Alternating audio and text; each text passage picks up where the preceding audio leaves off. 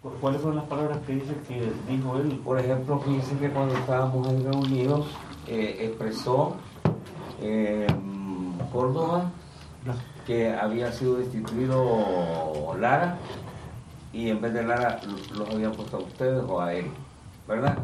Entonces eh, le dijo, bueno, a lo mejor la señora lo que quiere, le dice Córdoba al número uno, lo que quiere es que ellos la representen. Entonces así, bueno, si esa babosada quieren que así se maneja, pues déjenla así, pues yo voy a hablar con aquel para que haga lo que aquí le vamos a decir. Pues, o sea, lo que no queremos, dijo, es ser eh, como improvisaciones o imprevistos, sino que todo sea vía cantada, porque yo domino esta área desde este lado. Tan es así de que hasta dijo que inclusive, no sé si acordar, la parte que tiene que ver con la oposición, la oposición que tiene que ver con los términos para que cuando se judicializaba no hubiera oponencia por parte de la Fiscalía y suavizara las penalidades. Sí, por ejemplo, no, no en, cuando se da la audiencia, eh, la preliminar, que la señora... Inicial. La inicial, perdón, que la señora no iba a tener ni siquiera medidas sustitutivas, sino que ellos no se iban a oponer y así quedó. Pues. Mire, yo, yo si algo me gusta es el ser claro y sobre todo respetuoso de ambas partes. No me gusta andar dando paja, pero sí me encanta la claridad. ¿Qué pasó ese día? Para que vean una muestra de un botón. Yo conozco bien al número uno, sé cómo es. Entonces, eh, de repente me cae una llamada. Ya estábamos notificados que venía la audiencia inicial contra el En el requerimiento fiscal pidiendo detención provisional para ella. Sí, así es. Yo no tenía ningún compromiso con ustedes hasta ese día. Yo estaba claro que ustedes no querían nada conmigo y ustedes tienen todo el derecho de, tener abogado que ustedes quieran. Yo ni critico eso. De repente me, me cae una llamada del número uno. Mira, Oscar, ahí, ese volado ahí, trata de que, de que le dé medidas sustitutivas a la libertila. Entonces, no, Luis, mira, le dijo, disculpa, eh, aquí sí te voy a pedir una cosa, le Claro, por teléfono no le puedo decir todas las cosas. Aquí te voy a pedir que me ayudes y vos le digas a la fiscal del caso que cambie verbalmente en audiencia su petición de detención provisional a medidas sustitutivas, ¿verdad? Porque en mis adentros yo me decía, a él no se lo dije por teléfono, pero puta, qué vergüenza, le un para divertir todo el vergazo este, y que hasta piden detención provisional, pues vaya, si, si, si él no, yo no tenía ningún compromiso, ni él conmigo, de, con la Bertila, entonces, pero lo menos que podía ayudarme, pensaría yo, y no era obligación del F1, era pedir medidas sustitutivas, pero iban pidiendo la detención provisional. Yo fui el que le, dije a él, mira papá, échame la mano y, que ella pida la, porque vos sabés que esta onda no es así, entonces, fue entonces. Pero antes de, perdón, antes de hablarle a usted, ya había dicho él de que el caso se iba a manejar por parte de ellos con bastante bien conservadores y que no tenía que haber problemas, porque nosotros siempre insistimos de que no era decir, mire, probando el origen lícito de los 10 millones, hay que ver qué haga doña Bertila. Nosotros desde el principio se dijo, no queremos generarle problemas a doña Bertila. Esa era la opinión desde el principio que se comenzó a trabajar con el señor Córdoba y el fiscal. En esa última reunión, cuando ya estaba dictada ya para la audiencia, nosotros le dijimos, mire, el fiscal, en la línea de que no queremos afectar a doña Bertila, nosotros probar el origen de los recursos hasta en el mismo informe donde ya está aprobado. Yo, yo espera, solo le termino. Y entonces él dijo, él dijo en ese momento, en ese momento él dijo, agarró el teléfono y dijo, no se preocupen, ¿verdad? Yo en este momento me encargo, ¿verdad? Y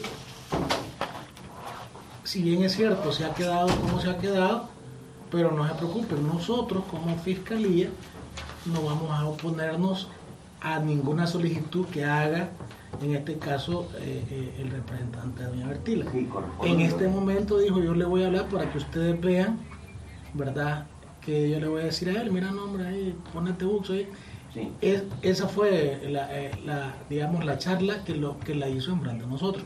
Entonces, se supone, pues, ¿verdad? Como le digo, que el caso se ha manejado de esta forma, como ellos han negociado, no, entiendo yo que ha sido que no salga afectada en ningún momento la Bertila. Ahora, lógicamente, si esto se va por la vía normal, eh, después de haber leído los informes, porque no hemos tenido ni siquiera oportunidad de leer los informes, eh, es bien difícil, digamos, la situación para doña Bertila porque la mayoría de cuestiones que le están sacando se refieren a los mismos casos de, los, documentos, de los documentos, exactamente. Entonces, mientras se siga manteniendo, ella, mientras se siga manteniendo la tesis de que ella hizo las compras, eh, es bien difícil probarlo, porque eh, impuestos se va a seguir manteniendo de que esas compras no ah, existieron y son cantidades bastante fuertes en las dos empresas.